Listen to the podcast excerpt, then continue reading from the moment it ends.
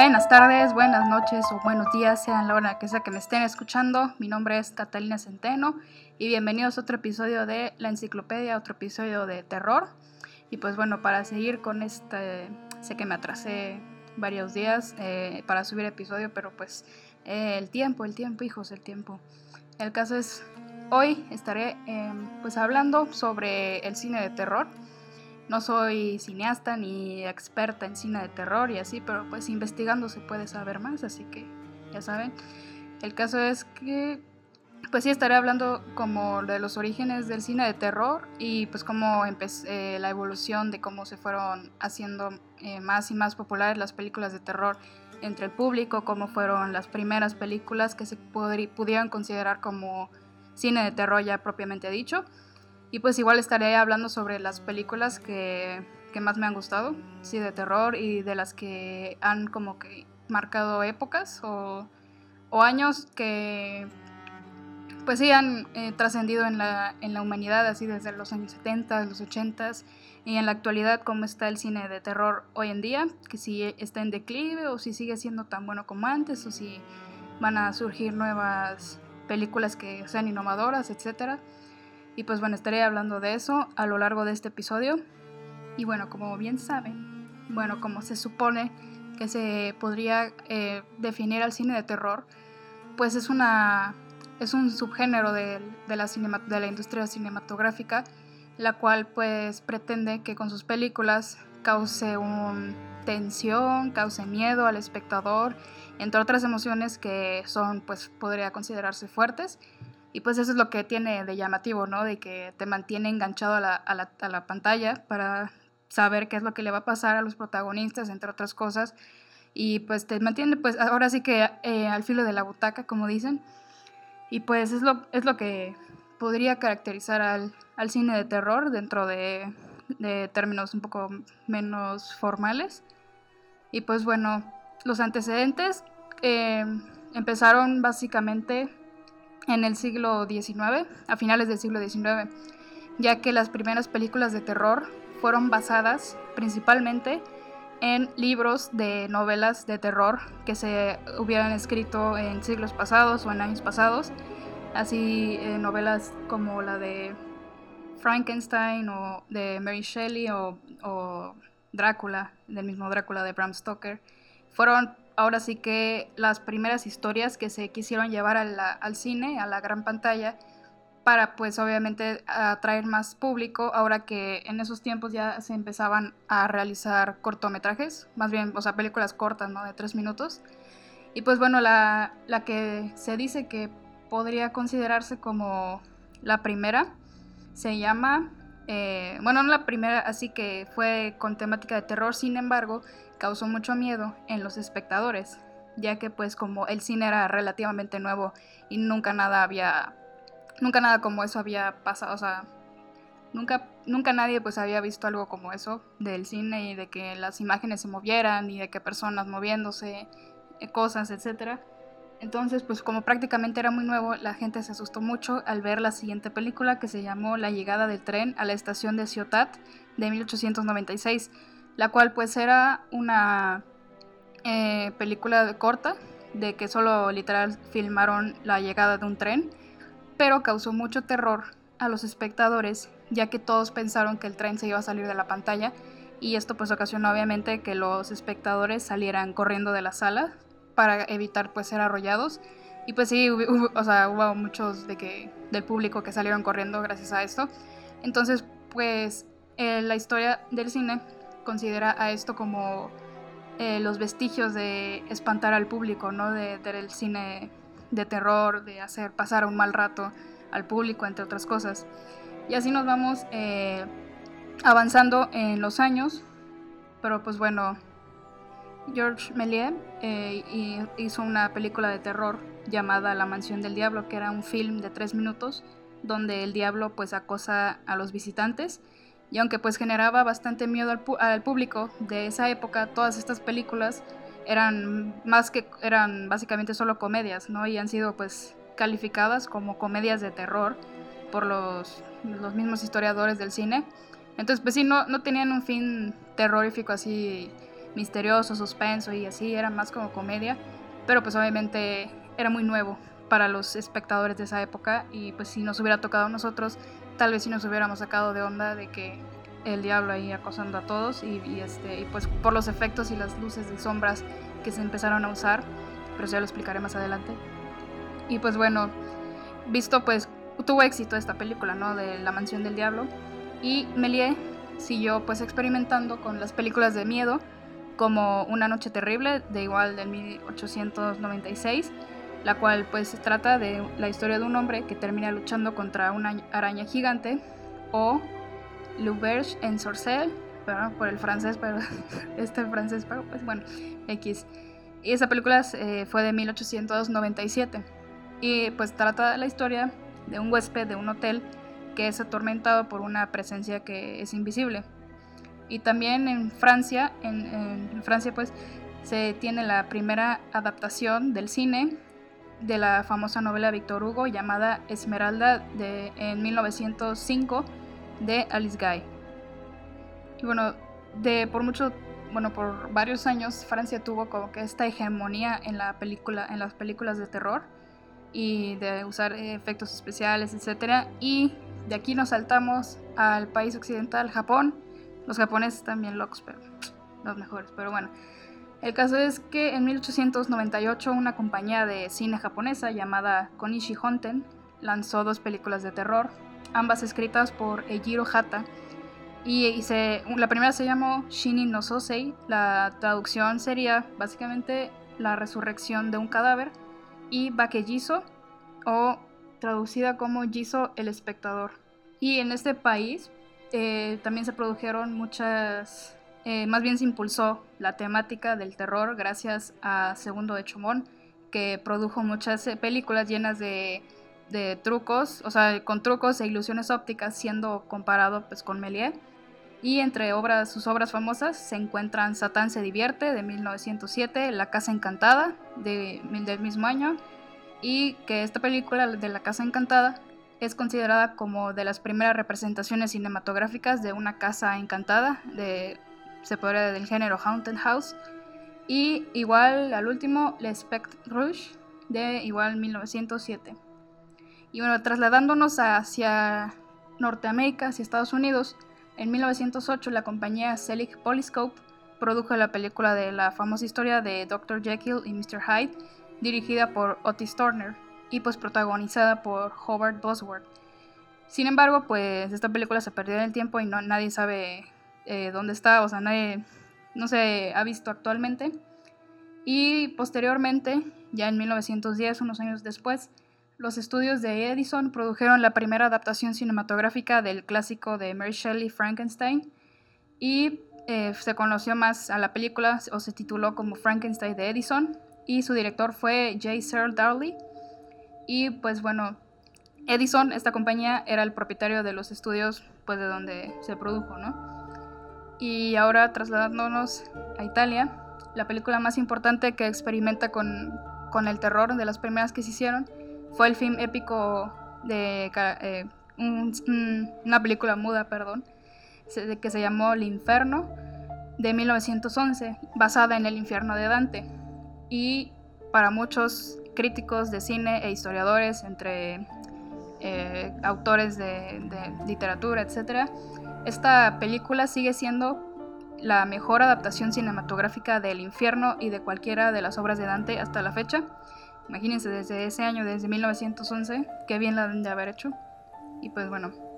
Y otras películas que podemos destacar entre estos años fueron el cortometraje del director francés Abel Gans, Le Mas d'Horreur, de 1912, o El estudiante de Praga, de 1913, de los alemanes Stephen Wright y Paul Wagener, que adaptaron un cuento corto de Edgar Allan Poe.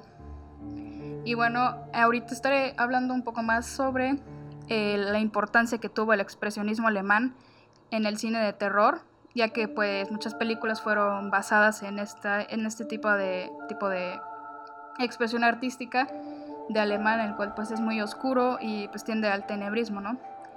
Y pues bueno, En 1920, una película llamada El gabinete del doctor Caligari de Robert Vine se convirtió pues en un éxito mundial y tuvo pues un impacto en la historia del cine de terror, ya que pues este film introdujo por primera vez una estética novedosa donde muchos de los decorados y las escenografías se basaban en telas pintadas que daban la impresión de distorsión o paredes deformadas, extrañas ventanas romboidales y marcos de puertas inclinadas, y los efectos de la luz y la sombra se representaban pintando líneas y patrones negros directamente en los suelos y paredes de los decorados.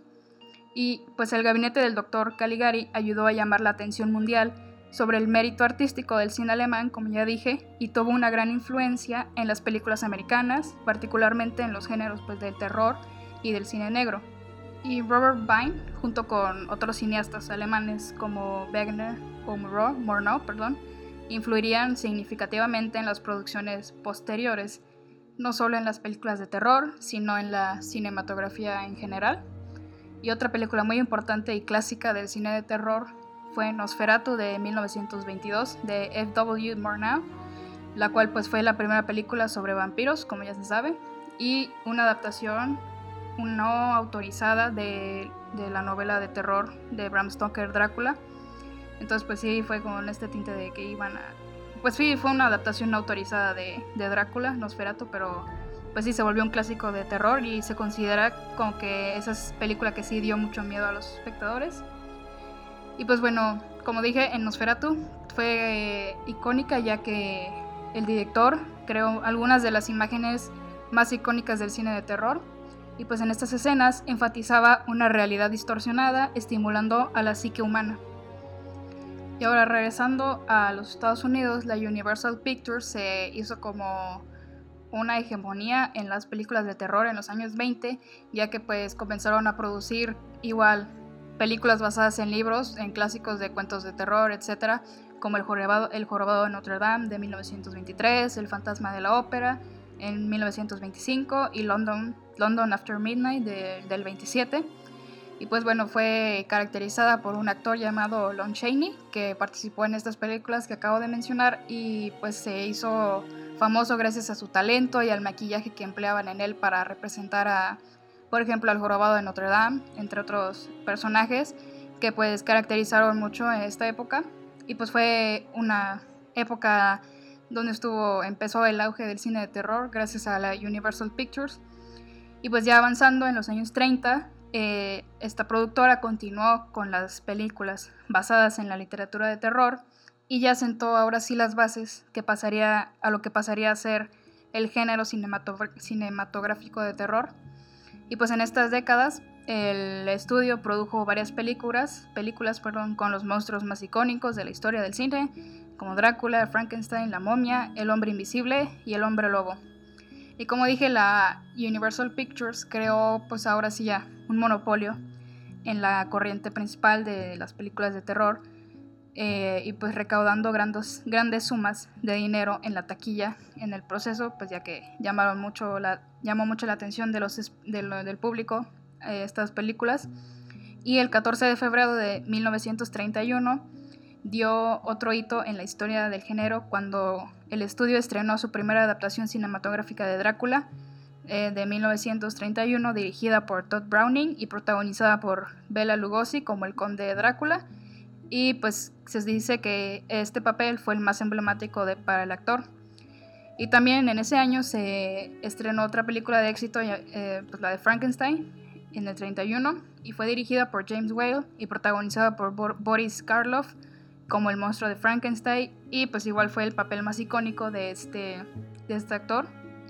Y pues tuvo, este Frankenstein, perdón, tuvo mucho éxito en tanto del público como de la crítica y fue seguida por, por múltiples secuelas como La novia de Frankenstein en, el 35, que al igual que en el año 31 fue dirigida por James Whale y por, por protagonizada por, por Boris Karloff. Y pues junto a Drácula del mismo año se ha convertido en una de las películas de terror más famosas de la historia. Y al año siguiente el estudio estrenó La momia, protagonizada igual por Boris Karloff. Y en el 33 eh, Universal eh, estrenó una película llamada El hombre invisible Y pues este filme igual fue dirigido por James Whale y tiene como protagonista a Claude Rains.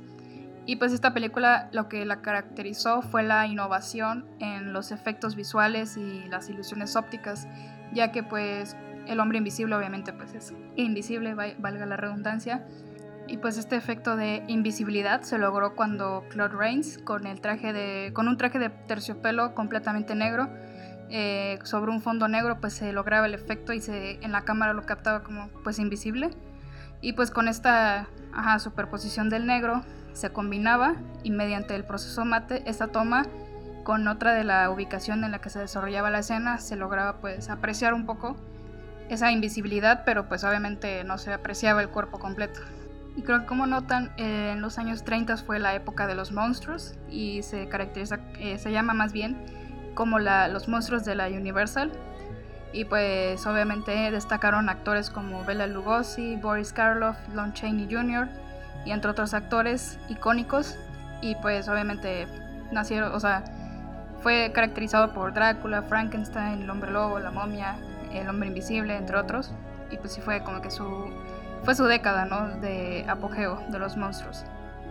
Y, pero sin, sin embargo, eh, ya después de los años que pasaron, Universal ya fue perdiendo la, el tirón que tenía con las películas de terror sin embargo, pues siguió teniendo algunos éxitos como El hombre lobo de 1941, La tumba de la momia, La maldición de la momia, entre otras películas que pues tuvieron éxito, sin embargo, pues ya estaban en crecimiento otras compañías de productoras de cine que estaban haciendo películas de terror y pues gracias a eso Universal ya perdió su hegemonía en ese aspecto en los años 40 y posteriormente. Y en los años 50 el cine avanzó hacia la ciencia ficción y pues pasaron de lo gótico que empezaron las películas de terror de, con cuentos clásicos hacia ya pues historias independientes de ciencia ficción. Y pues comenzaron con en 1956 que fue llamada La invasión, la película La invasión de los ladrones de cuerpos y que fue considerada clave en la era de oro del cine de ciencia ficción norteamericano. Y pues en esos años irrumpía con fuerza la televisión y se dieron muchos cambios en la industria cinematográfica y pues productores y exhibidores tuvieron que reinventarse y pues para poder hacerle frente a lo que se estaba produciendo en la televisión.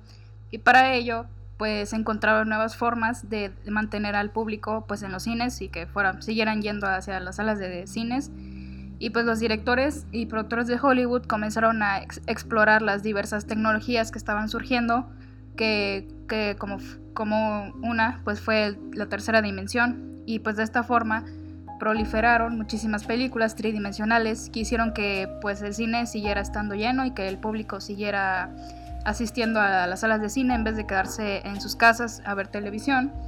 Y en 1954 se estrenó uno de los grandes clásicos del terror llamado pues, Godzilla, eh, del director japonés Ishiro Honda.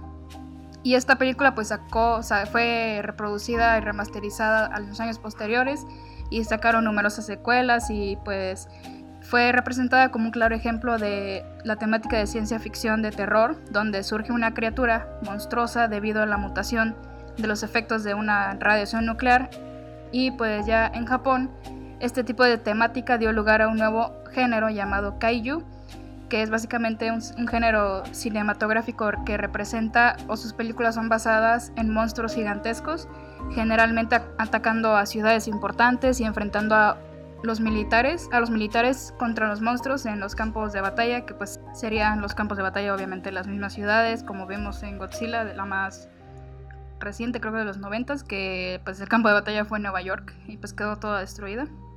Y avanzando en, los años, una figura, destacable en el cine de terror fue William Castle, quien dirigió innumerables películas de terror serie B que, y pues logró financiar una película llamada Macabre en 1958 y pues se hizo famoso eh, por promocionar los estrenos de sus películas llevando a actrices a que hicieran de enfermeras en salas y repartiendo pólizas de seguro por si alguien moría de miedo viendo sus filmes.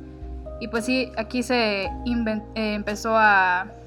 se nació este género, eh, sub, subgénero más bien del terror, llamado película serie B, que son películas de bajo presupuesto. Son como eh, grabaciones indie, se podría decir, pero obviamente de terror, con efectos visuales limitados y pues ahí los directores tienen que ingeniárselas para trabajar con lo que tienen, ya que pues obviamente son de bajo presupuesto. Y otra película de Castle fue Escalofrío, de 1959, protagonizada, por Vincent Price. Y pues esta película lo que la caracterizó fue que había un momento en la película, en la película, perdón, en que se rompía la pared y el actor se dirigía al público diciendo que el parásito que infecta a los seres humanos en la película de Escalofrío se encontraba en la sala, pues obviamente para causar miedo y además para acentuar los efectos. Justo cuando el actor decía eso, se activaban una serie de zumbadores eléctricos en los asientos, haciendo pues toda una experiencia, comenzando pues se podría decir con la tercera dimensión y con los movimientos en las butacas. Y pues ya por último se destaca el film de La Mosca en 1958, protagonizada igual por Vincent Price. Y pues cuenta la historia de una mosca que al entrar en un transformador molecular se convierte en un monstruo, en un híbrido entre humano e insecto. Y pues se considera un clásico de las películas de ciencia ficción de terror. Y pues igual en estos años se menciona mucho y se recalca la existencia de una productora de películas llamada Hammer Films, que este estudio lo que hizo fue volvió a reeditar grandes clásicos del terror de los años 20 y 30 pues, y teniendo pues un gran éxito internacional en el Reino Unido, eh, pues lugar de origen de esta casa productora. Y pues era la fue la primera vez que se pudo ver Drácula Frankenstein en color. Y pues Christopher Lee protagonizó varias películas de terror como La maldición de Frankenstein en el 57, que se recuerda como por ser la primera película sangrienta a color, y El Conde Drácula con pues con el film de, Drácula del 1958. Y pues con este papel, Christopher Lee pasó a la historia como, como Drácula, el Drácula que se copiará en las siguientes películas del Tenebroso Conde como Drácula, Drácula, Drácula perdón, de Bram Stoker en los 90 Y bueno, ya la década siguiente, en los 60 el cine dio un paso a ser un, terror, un cine de terror más psicológico y de suspenso, gracias sobre todo a Alfred Hitchcock. Y pues se considera como el maestro de suspense y llegó a aterrorizar al público con las películas de Psicosis en 1960 y sobre todo pues con Pájaros, The Birds, de 1963. Y pues igual esta corriente de terror psicológico se tuvo que se, se nombra también a la película británica de llamada El fotógrafo del pánico de Michael Powell. Y bueno, continuando en los años venideros de a finales de los 60 y básicamente, bueno, principalmente en 1968 los directores de cine comenzaron pues a inventarse nuevos nuevas formas de plasmar las películas de terror con un tinte un poco más sangriento y ya fue que empezó eh, pues la psicología con un poco de gore que es este pues básicamente mucha sangre y es para estómagos duros porque pues sí el gore es llegar a lo desagradable de cortar miembros etcétera. Y pues aquí en este año se estrenó La Noche de los Muertos Vivientes Night of the Living Dead, que fue la, primera película de zombies de George A. Romero y pues se convirtió en un referente para todas las películas de zombies posteriores, como, como dije. Fue pues ahora así que la predecesora de todo lo que conocemos sobre zombies. Y pues el director, otro, más bien otro director, empezó pues a querer explorar este género, de, este género del de psicología gore, que fue Roman Polanski con El baile de los vampiros y La semilla del diablo, el del mismo año de 1968. Y ahora ya avanzando más en el tiempo, eh, un poco más de los 70 hacia la actualidad, em, ya empezaron a crearse los grandes blockbusters de que ya pues eran obviamente más recurridas las películas de terror. Y esta empezó a ser como que la era moderna. Y pues bueno, películas como La Matanza de Texas de 1974, El Exorcista del 73 o La Profecía, pues fueron hits durante esos años, en los, pues en los 70 cuando, no sé, nuestros papás eran jóvenes y de hecho pues no dejaban entrar a los cines a ver estas películas, que por ejemplo, eh, pues mi papá ya estaba, creo que se... O sea, estaba joven pues y no lo dejaron entrar a ver El Exorcista, pero pues obviamente se contaba que, pues como ya se sabe, El Exorcista es la película más terrorífica de todos los tiempos y lo, lo confirmo porque está muy bien hecha. Y pues sí, eh, en la época pues obviamente causó mucha eh, polémica y que pues la gente salía de los cines, etcétera, eh, salía corriendo de que pues tan de tan fuertes que estaban las escenas y de hecho la película que proyectaron en 1973 no es la, la extendida que tenemos ahora en DVD, bueno que yo tengo, porque pues obviamente se eliminaron escenas que eran demasiado fuertes en la proyección que hicieron en los cines en esas épocas. Pero bueno, de eso hablaré un poco más adelante. Y también en, esta, en, estas, en estos años de los 70 los, las obras de terror del maestro Stephen King comenzaron a ser adaptadas a la gran pantalla. Y la primera de ellas fue de Brian De Palma, de la, que hizo, que filmó la película de Carrie en 1976 y que también fue la primera novela publicada por Stephen King y pues fue un éxito total y pues las protagonistas Cissy Spacek y Piper Laurie obtuvieron nominaciones al Oscar por su interpretación que la verdad a la madre eh, o sea la mamá loquísima religiosa o sea es un peliculón la verdad y pues está muy bien hecha y y este y pues sí está pegada al libro y bueno y la tercera novela publicada de Stephen King que sería El Resplandor, pues obviamente igual se llevó a la gran pantalla, pero en 1980, dirigida por Stanley Kubrick. Sin embargo, esta película fue odiada por Stephen King y, también fue un fracaso de crítica y de parte igual del público, pero pues con el paso del tiempo pues se ha como que ha tomado un, el valor que creo que se merece, ya que igual ahorita se considera una de las películas más icónicas del género de terror. Sin embargo, Stephen King no la aprobó en su momento y no, no gustó mucho pues al público. E igual eh, España no se queda atrás. Y también eh, comenzaron a rodar, más bien a filmar películas de terror. Y eh, pues igual se rodó una película llamada ¿Quién puede matar a un niño? de Chicho Ibáñez.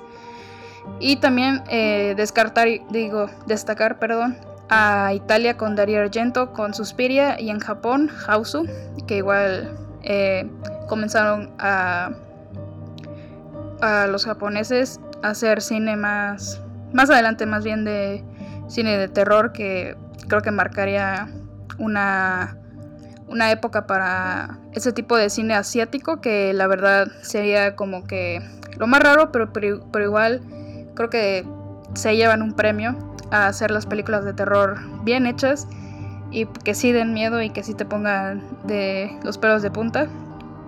Y pues bueno, ya entrando más actual, en los años 80, el género de terror comenzó a ser un poco más violento y pues comenzaron a... Ah, pues el público comenzó a, pues, a pedir ese tipo de películas y se empezaron y se filmaron más bien este, películas cada vez más violentas y sangrientas donde el psicópata, eh, un psicópata perseguía a los protagonistas, que es llamado el género slasher. Y pues este tipo de películas eh, se siguieron realizando durante las décadas siguientes en films como Viernes 13 de 1980, Pesadilla en la calle del infierno o Nightmare at Elm Street de 1984 o Hellraiser de 1987. Y pues igual, al igual que ocurrió con El Resplandor, otra película que, que no fue tan alabada, o más bien como que no recibió tan buena crítica del público, fue la película de John Carpenter, Carpenter, perdón, La Cosa, llamada La Cosa, de 1982. Sin embargo, pues igual con el paso de los años es recordada como un clásico de terror y es elogiada por los espectadores. Y pues otros clásicos entre eh, estos años serían Gremlins de 1984 y Poltergeist de 1982. Y ya avanzando en los 90, en 1991, eh, surgió una película que igual se volvió un clásico de terror, que es El silencio de los inocentes de 1991 y fue galardonada por cinco premios Oscars, lo que pues implicó una mayor valoración de los críticos hacia el cine de terror. Y pues siguiendo con, esa, con esta tendencia, los directores decidieron hacer más películas que gustaran ampliamente a los críticos, como Entrevista con el vampiro en el 94 y también la serie Twin Peaks, Twin Peaks de 1992 y la película Carretera Perdida de 1997. igualmente, eh, pues la película que eh, es clásica de, cine de terror y no es terror en sí, pero pues sí es la de Drácula de Bram Stoker. Pero pues sí, está buena, está buena. Y pues ya igual otra película de 1999 que tuvo eh, mucho éxito fue la del Sexto Sentido de M. Night Shyamalan. Y pues ya se recuerda la frase icónica de esta película de I see dead people, de que en ocasiones veo gente muerta. Y pues ya igual siguieron haciendo películas tipo slasher de un psicópata persiguiendo a, a los protagonistas como Scream Vigila quien llama y, entre otras películas. Y pues igual sí comenzaron como que a hacer películas haciendo referencias a otras películas como Sé lo que hicieron el último verano de 1997 y así comenzaron a hacer más. Y ahora sí ya, a finales de los 90 el, el cine, el horror japonés tuvo pues ya gran éxito con la película de El Aro o The Ring de 1998 y pues es un film de terror psicológico sobrenatural, sobre, sobrenatural dirigida por Hideo Nakata. Y pues también eh, pues de esta película son tres o cuatro creo no recuerdo bien pero son pues este, una trilogía y creo que una secuela o algo así sino igual hicieron el remake de del aro en Estados Unidos, pero pues obviamente la versión japonesa es mejor.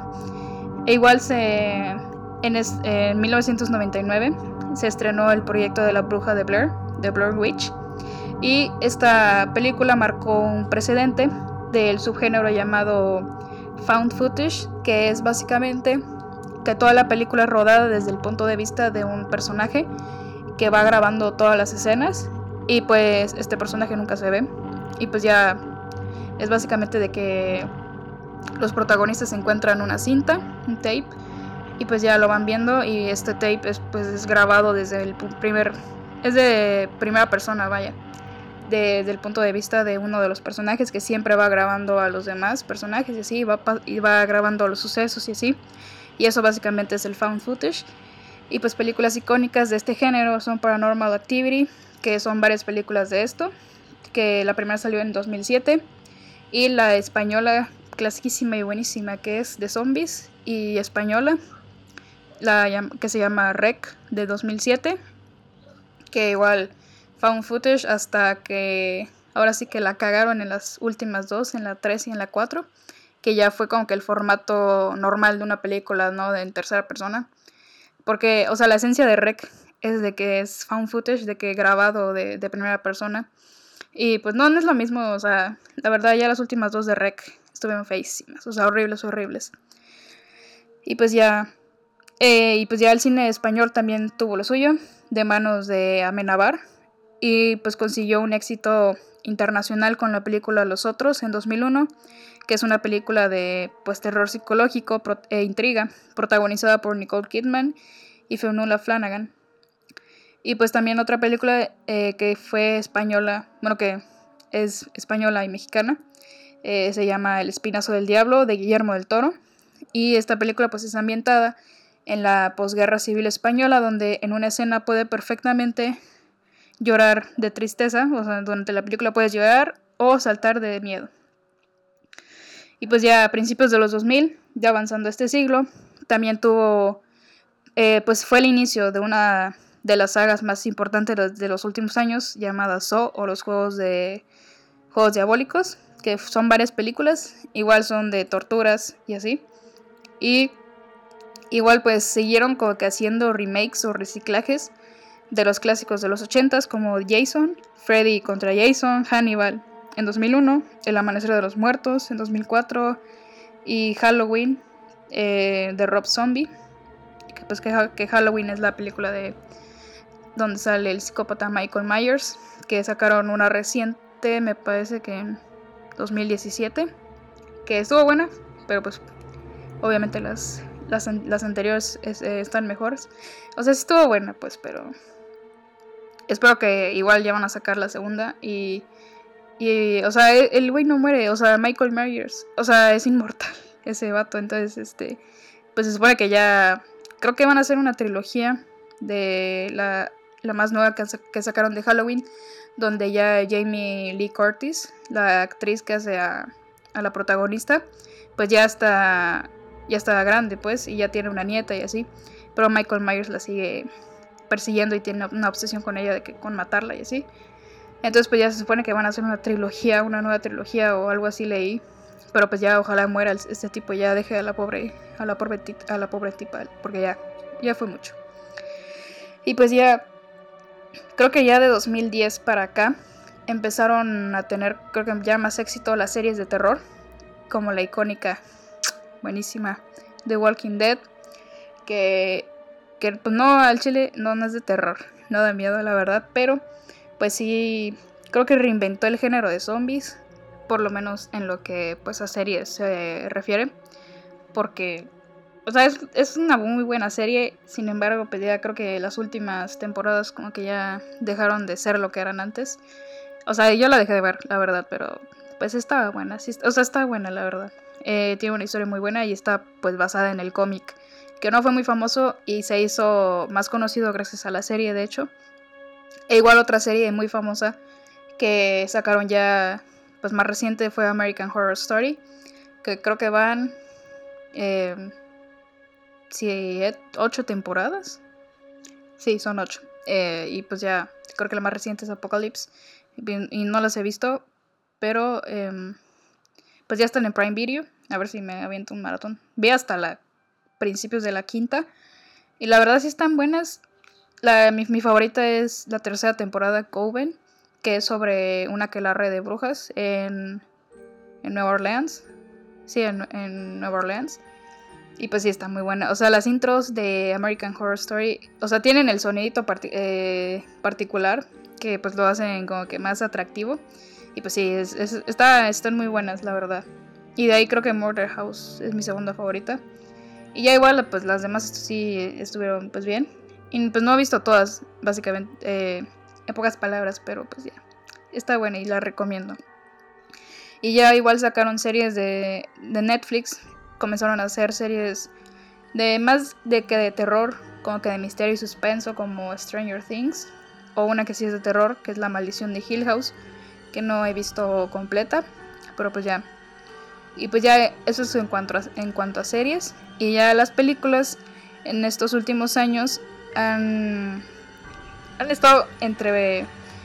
Están muy divididas entre que siguen siendo los mismos reciclajes o pues las mismas cosas o repetitivas y entre nuevos estilos e innovación, o sea, pues de calidad, ¿no?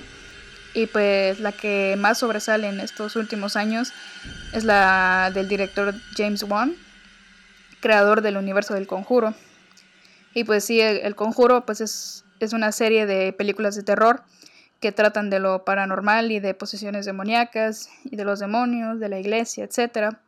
Y pues esta serie del universo del conjuro incluye El Conjuro de 2013, Annabelle de 2014, El Conjuro 2, 2016, que creo que es la mejor de todas, Annabelle la Creación de 2017, La Monja de 2018, eh, La Llorona igual de 2019 y Annabelle vuelve a casa de 2019, que la verdad decepción, eh, la verdad no, eh, no me esperaba ese final y yo quería que pasara otra cosa, pero pues ahí véanla ahí. Pero pues la verdad como que ya igual le bajó un poco de calidad, no sé, tal vez hubieran, o sea, sí, pues sí expanderlo, pues, pero seguir con la misma calidad del Conjuro 1 y 2. O sea, el Conjuro 2 masterpiece. O sea, estuvo muy buena. Y pues igual la primera de Annabelle sí me acuerdo. Sí, estuvo buena. Pero pues no nos compara con las del Conjuro. Las reales pues del Conjuro. Porque pues ya en realidad pues Annabelle no tiene protagonismo en ninguna de las dos. Sin embargo pues es mencionada pues en la primera de que sale la muñeca ahí en la silla mecedora. Y pues ya decidieron hacerle una película, una como saga, una trilogía de, de, de Annabelle solamente. Pues sí, como que el proceso de esta muñeca y cómo llegó a manos de los Warren. Y pues así. Y pues ya otra serie de películas es la serie Insidious. Y pues son, son cuatro. La primera salió en 2010, llamada Insidious. El, la 2 salió en 2013, Insidious 2 y Insidious 3 en 2015 y Insidious La Última Llave en 2018. Y pues ya, eh, pues estas películas igual están buenas y de hecho sale el protagonista Owen Wilson del Conjuro, sale en estas películas igual como protagonista. Y pues ya, igual empezaron a hacer, como dije, remakes. Y una creo que la más resaltable es la de It de 2017, eh, dirigida, por, dirigida por Andy Muschietti. Y, y pues y la dividieron en dos partes. La segunda salió hace dos años, no, sí, en 2019, dos años después de la primera. Y pues sí, a mucha gente le gustó y, que fue más apegada al libro en ciertos puntos. Sin embargo, pues de hecho el final fue escrito por Stephen King y fue un, un final diferente al del libro y un poco más fumado, pero a mí me sigue gustando la miniserie de, de los noventas, de It, del payaso. Es que el payaso de, de la serie de, de, los noventas sí daba más miedo que este de Bill Skarsgård, porque creo que lo hicieron, o sea, más cómico y su cosa terrorífica no da miedo. O sea, a mí me da más risa el, este payaso que, que hicieron para esta película, en mi opinión. O sea, la película está bien, pero el payaso, o sea, no sé, lo hubieran un poco no copiado de los noventas, pero sí que diera miedo como el, el güey este de, el actor que hizo de, de, de It en la película de los noventas, o sea, maestro, o sea, masterpiece de payaso, la neta. Y pues ya, y pues hicieron más películas como la de Déjame salir en 2018, y pues en este film abordan pues temas como el racismo moderno y el nuevo concepto de la esclavitud, recibiendo cuatro nominaciones al Oscar, a mejor película, mejor director, mejor actor, mejor y mejor guion original. Y pues ganó eh, el Oscar a mejor guion original. Y pues ya, creo que igual, como dije al inicio, lo que ayuda a definir el género de terror como tal es que todo gira en torno a las emociones y sentimientos que genere en el, en el espectador, ya que pues puede hacerlo llorar, puede hacerlo pues saltar el asiento, puede hacer que su corazón empiece a latir mucho, de que por ejemplo hay, hay, hay un video que dice que las eh, pues ahora sí que recopila las películas que han hecho que la presión de los espectadores haya subido y una de esas es la, la del conjuro, la primera. Y, y el exorcista obviamente. Pero pues sí es lo que, ahora sí que lo que definiría, o sea, sería, es, no hay que dejar de lado las emociones del espectador para definir el género de terror en el cine. Y pues bueno, obviamente lo que atrae a los espectadores es eh, las imágenes que regala la pantalla, las espeluznantes de que sangre y torturas, demonios, etc. Y pues ya, igual como dije, no, no faltan los clichés que pues hasta ahorita han sido pues repetitivos. Y pues, bueno, igual, eh, aunque pues las, emociones de los seres humanos son pues relativas, cada, cada persona puede experimentar el miedo de forma particular. Y pues no a todos nos puede gustar el género slasher o gore, que son más sangrientos y preferimos algo más misterioso o como que paranormal como el exorcista, como la profecía, entre otras cosas, y que pues si tengan como que más historia, no solo del el güey psicópata que que persigue pues a los protagonistas adolescentes y que los mata y, ya y pues obviamente su objetivo es sobrevivir a este güey de psicópata pues, eh, regresar a salvo a casa vaya.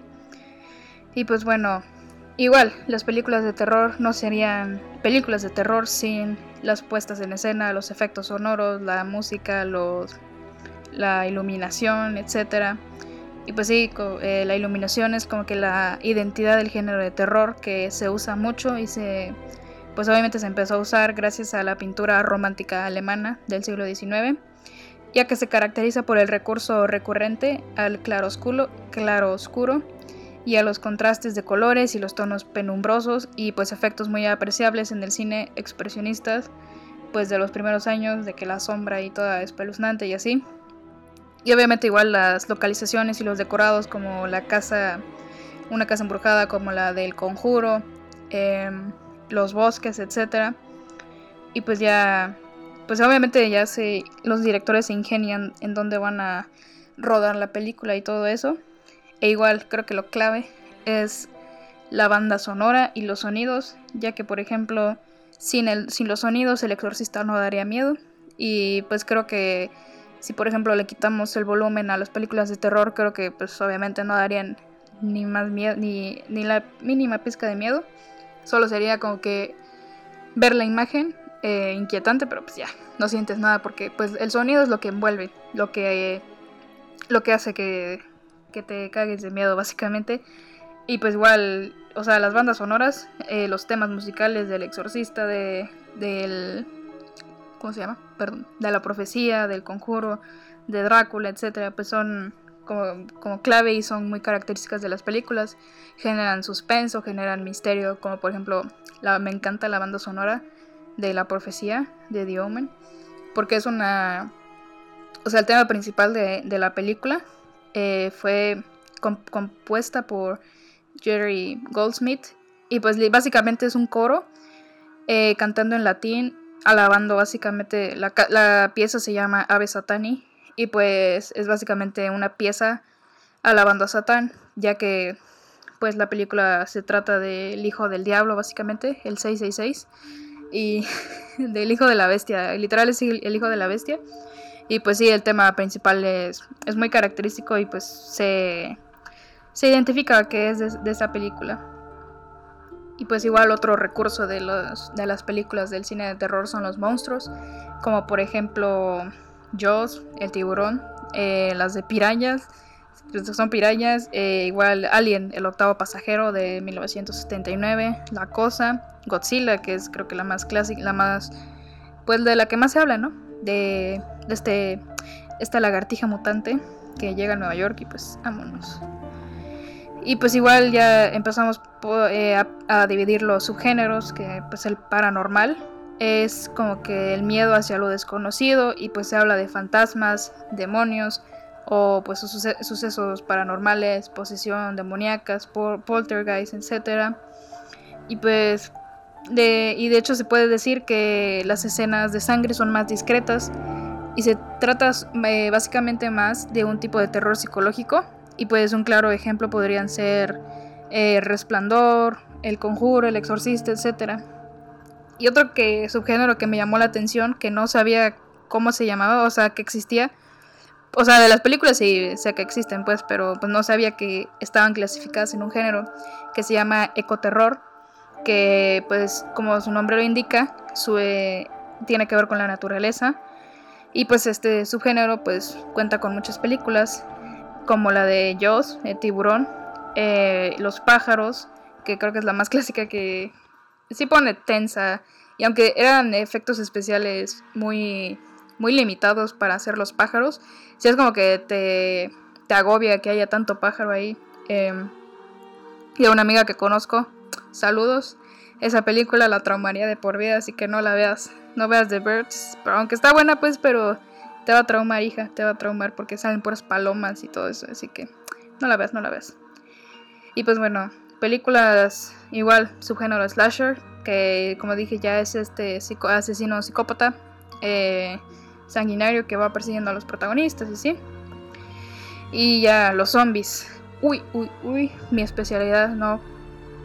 Y pues hay diferentes, ahora sí que diferentes tipos de zombies. Y pues obviamente todo, la película que empezó todo esto es La Noche de los Muertos Vivientes. Y pues ya han, ido evolucionando a cómo van apreciando a los zombies. Por ejemplo, pues, o sea, literal pues es un muerto viviente, ¿no? es la traducción al, al español se podría decir. Y pues obviamente un muerto viviente, pues que revive de la tierra, pues no, no corre. Bueno, supongo que yo, supongo yo que no correría. Y así lo retrataban en The Walking Dead.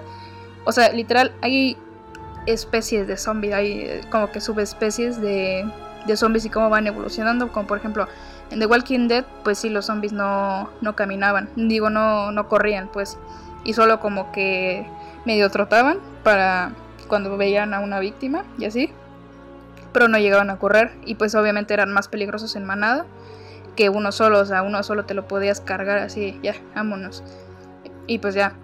Y ya pues las películas fueron evolucionando y por ejemplo en Guerra Mundial Z, que igual es muy buena, muy buena película de zombies.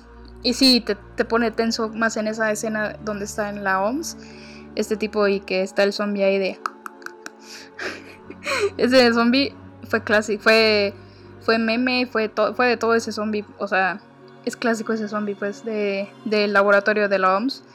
Y pues en esa película los zombies corren, o sea, no tienes para dónde, o sea, si estás gordo ya valiste. Y, o sea, si no tienes condición, o sea, tienes que correr, sí o sí.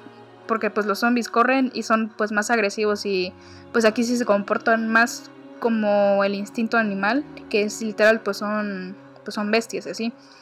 Y obviamente pues ya en esa película estuvo chido que por ejemplo, le dieran una debilidad a los zombies, que es, pues, que básicamente, bueno, más bien que le dieran como una inmunidad a la, a la humanidad, que es la de si tienes una enfermedad terminal, los zombies no se te acercan porque pues necesitan un huésped sano para contagiar el virus de zombies, el virus zombies pues.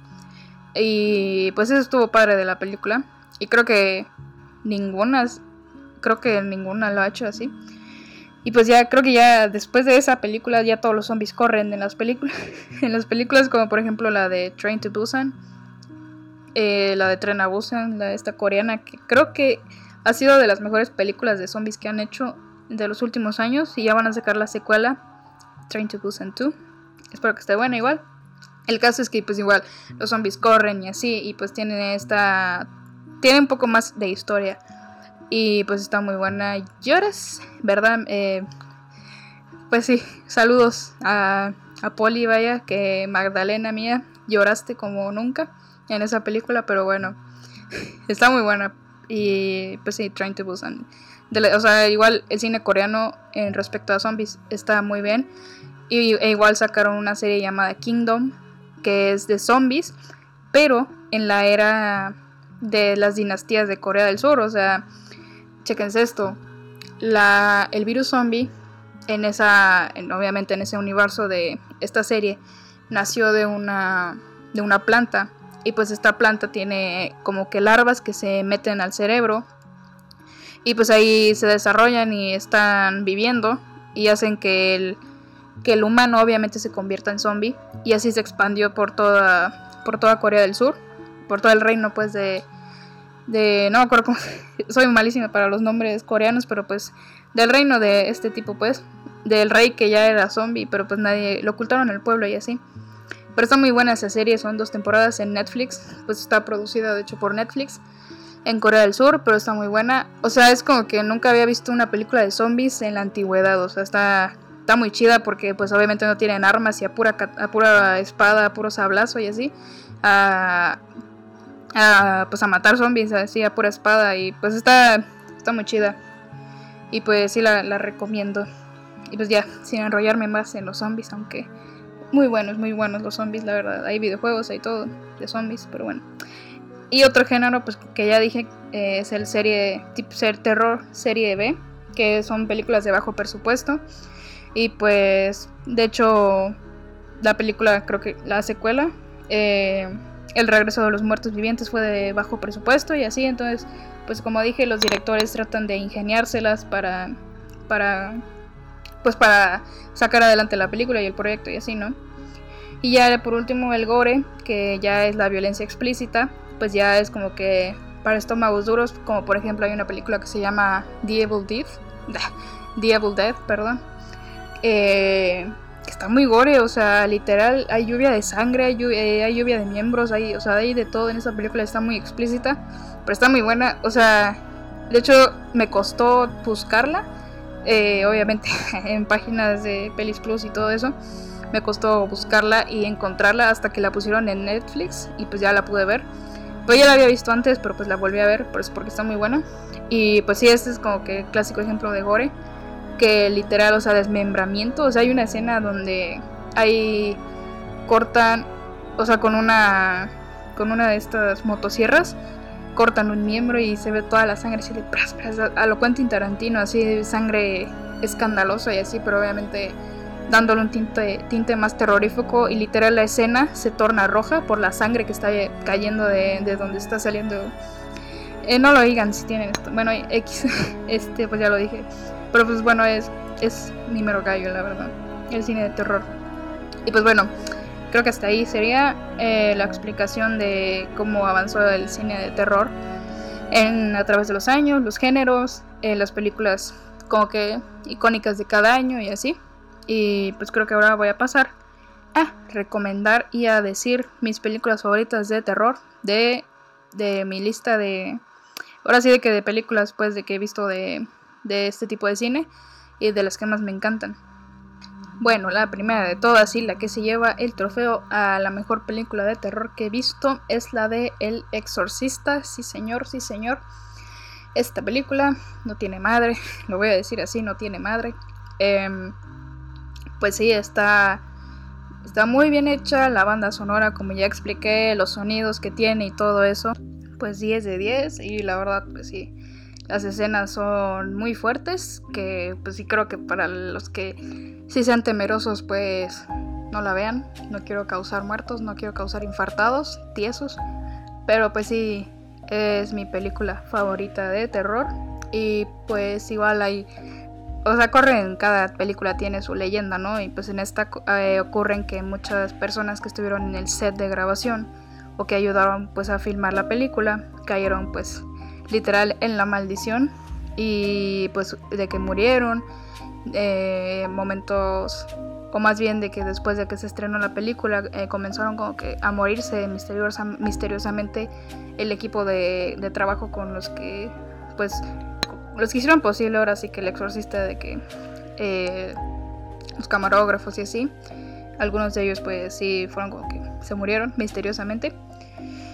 Y pues igual corre este se cuenta que en la escena bueno hay una escena donde ya el padre Carras y el padre Merrin están exorcizando a, a, Reagan y pues el cuarto que usaron tenía eh, aires acondicionados o enfriadores que literal sacaba nieve y tenían que rodar. Una escena creo que por media hora porque si no se generaba nieve en el piso y pues obviamente manchaba la escena y todo eso. Entonces pues rodan 30 minutos, descansaban, limpiaban la escena y así. Y de hecho pues igual los actores no podían estar mucho tiempo adentro ya que pues comenzaban a temblar de frío y así, pues para cuidarlos de que no les diera de que no les diera hipotermia y así, pues los sacaban eh, después de cierto tiempo de estar grabando. Y de hecho creo que a, a Linda Blair la actriz de Reagan, de la niña poseída, poseída sí, le, sí le dio algo, o sea, sí se enfermó por estar ahí adentro filmando esas escenas, porque pues obviamente es la protagonista, ¿no? Y pues es la que tiene que estar ahí más tiempo y así. Entonces, pues sí, eh, en primera lista, en primera posición El Exorcista. En segunda creo que diría La Profecía.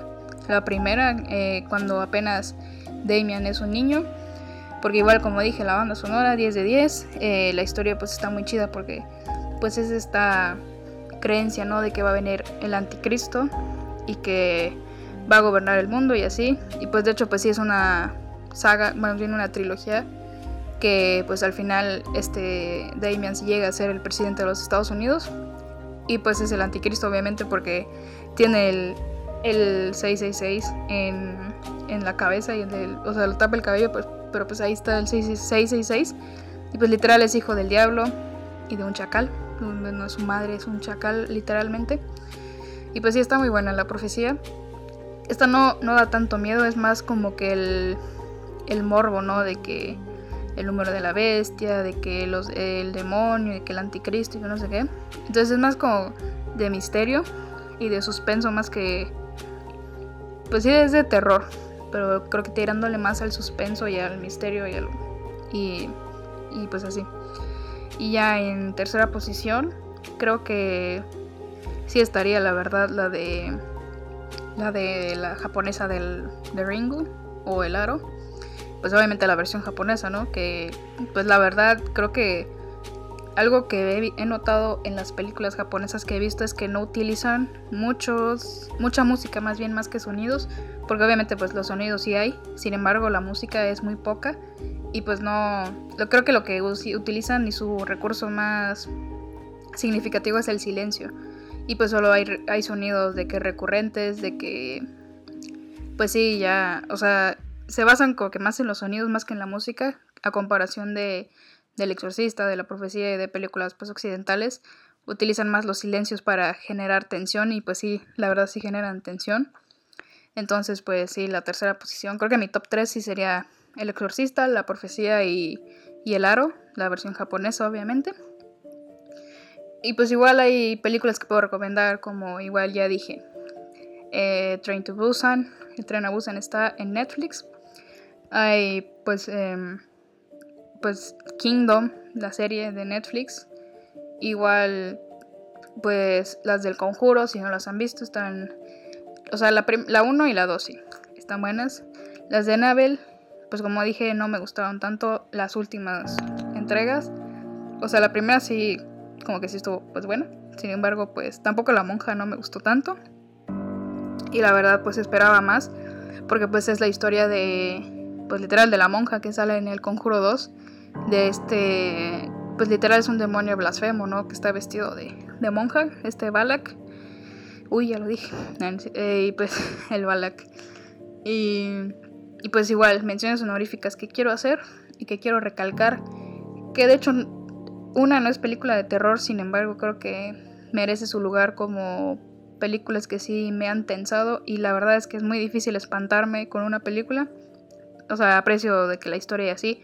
Sin embargo, pocas me han puesto tensa y como que me han hecho como que, pues sí, estar como que agobiada por los personajes. Es como que, ay, no, ya déjenlos.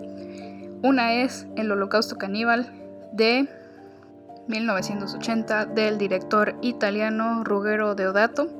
Que pues la verdad esta película causó polémica en su tiempo y fue prohibida en muchos cines y de hecho pues la censuraron obviamente en la misma Italia y pues igual arrestaron al director porque se cree que literal mataron personas en esa película de lo real que se ven los efectos. E igual que se utilizaron animales vivos, eso sí, se utilizaron obviamente animales vivos para rodar escenas como pues hay una donde el equipo este de documental, que pues básicamente, o sea, la película trata de un found footage, que este igual combina found footage con con, el, la con, una, con un rodaje normal pues, de película en tercera persona. Entonces trata de que este de que una compañía de productora de documentales encuentra eh, unas cintas en una de las selvas del Amazonas en donde ahí todavía habitaban aldeas primitivas que no pues no, no salían al mundo obviamente no entonces pues es, em, pues sí encontraban estas cintas de un equipo de, documentalistas que fueron a grabar a esta selva y pues ya hay escenas donde estos tipos de del equipo de documental comieron una tortuga y literal pues se ve pues, obviamente como la matan, se comieron un mono y así. Obviamente pues para la, película, ¿no? Y pues ya se dice que, que no, o sea, el director dice que no eran animales reales y que de hecho pues trataron, eh, hicieron varias tomas porque no salieron bien a la primera, de cuando estaban pues matando a, las, a, a la tortuga y al mono y así. E igual pues eh, eh, arrestaron al director porque pues obviamente hay mucha violencia en esta película porque son caníbales y literal se dice y se rumora que sí se utilizaron según a gente para matarla y empalarla y así. pero pues obviamente no creo que hayan utilizado eso porque obviamente la que se iban, la poderosa les iba a caer, pues entonces pero pues sí fue acusado por este director y la censuraba en muchos países. Y ahorita está en YouTube. Eh, misteriosamente o sea, censuran. No sé eh, que salga. Ay, no sé, o sea, censura. YouTube está, está malito, pues, de, la cabeza, bien. Y censura cosas que, pues, como que ni al caso, ¿no? Y pues está esta película de Holocausto Caníbal. Ahí si la quieren buscar. Está, está durita, ¿eh? O sea, a mí me, me causó impotencia. Hasta me causó impotencia en una escena que pues no voy a describir para sensibilidad. El caso es que pues está muy fuerte y es de las... Eh, hace mucho que no me sentía tan tensa con una película. Pues está muy buena. Y esta pues sí se podría considerar de terror y aventura y así porque pues es found footage. Y la otra que quiero mencionar no es de terror, es de drama, es un drama bélico. Pero creo que... O sea, a mí sí me causó terror eh, a, modo sentimental, se podría decir. Y la vi recientemente y se llama The, The Black Sun, la masacre de Nanking, que episodio en el, en el podcast hablando de esto. Y pues sí, hay una película eh, basada en estos sucesos. Eh, y es una película china. Ahorita no me acuerdo del nombre del, del director. Creo, sí, es, obviamente es una película china que creo que fue rodada en Hong Kong y recrearon la ciudad de Nanking. El caso es que pues recrearon todas estas, toda la masacre de los japoneses, pero cada escena, o sea, la verdad, al final lloré, o sea, estuvo horrible como pues ver no lo que pasaron eh, el pueblo chino, ver lo que pasó a mano de los japoneses, se mostraron este obviamente no se mostraron todas las películas, todas las escenas de la masacre real, sin embargo, las que mostraron un hijo, mano. O sea, dices tú, a la madre. Porque igual, este, así como narré en el otro podcast de la masacre de Nanking, pues las fusilaciones, ¿no? Que hacían en masa, lo pusieron en la película. Las violaciones las pusieron en la película. Y de hecho, pues la escena que sí fue como que, ay, cabrón. O sea, eh, lo que narré de que a los bebés los tiraban en agua hirviendo se ve en una escena donde pues entran soldados japoneses y está una mujer dando de comer a... O sea, está una familia, ¿no? De que el esposo, la mujer y el bebé están comiendo, ¿no? Y pues ya tiene su bebé la, mujer y entran los japoneses y tiran al bebé en, el, en la olla donde estaban cociendo el arroz. Y o sea, horrible, horrible las escenas. Y pues sí lloré al final porque, o sea, la película se centra, o sea, sí tiene protagonistas, una familia de chinos que el único que sobrevivió fue el niñito, el, hijo menor, y pues los demás funados, eh, muertos ya. Pero no, sí. O sea, o sea, lloré, sí me puso triste y sí, sí me dejó un poco traumada todo esto. Y pues obviamente fue para conmemorar este suceso. De creo que no me acuerdo cuántos años habían cumplido de, de esta masacre. Y pues sí fue esto para como que recordar y hacer recordar que todo lo que sufrió el pueblo chino y así. Pero pues sí, no, no es de terror, pero sí genera, más bien genera terror en los espectadores y es una película muy fuerte. Y de hecho pues obviamente está, pues está en idioma chino, ¿no? Y no encontré los subtítulos en español, así que están en inglés, pero por si lo quieren ver, eh, por si lo quieren ver ahí están en chino y con subtítulos en inglés. Y de hecho los subtítulos están mal, pero bueno. Y pues sí, está muy buena. Y pues sí, se la recomiendo todas las que les dije. Y pues bueno, creo que hasta ahí acabaría esta, este pequeño, es más bien pequeño, va a durar eh, no sé cuántos minutos, pero pues va a estar larguito. Porque sí me explayé, porque la verdad es un tema que me gusta mucho, el cine de terror, y podría recomendar muchas más películas y entre ellas videojuegos, pero pues este no creo que es solo para cine nada más. Entonces pues sí, hasta aquí llega el episodio, el segundo episodio de del este especial de terror hashtag Semana del Terror Mamus. Y pues sí, eh, hasta aquí me despido y espero que pasen eh, bonita tarde, bonito día, bonita noche, lo que sea, a la hora que sea la que me estén escuchando. Y pues bueno, nos vemos en el siguiente, nos vemos en el siguiente episodio y Ciao.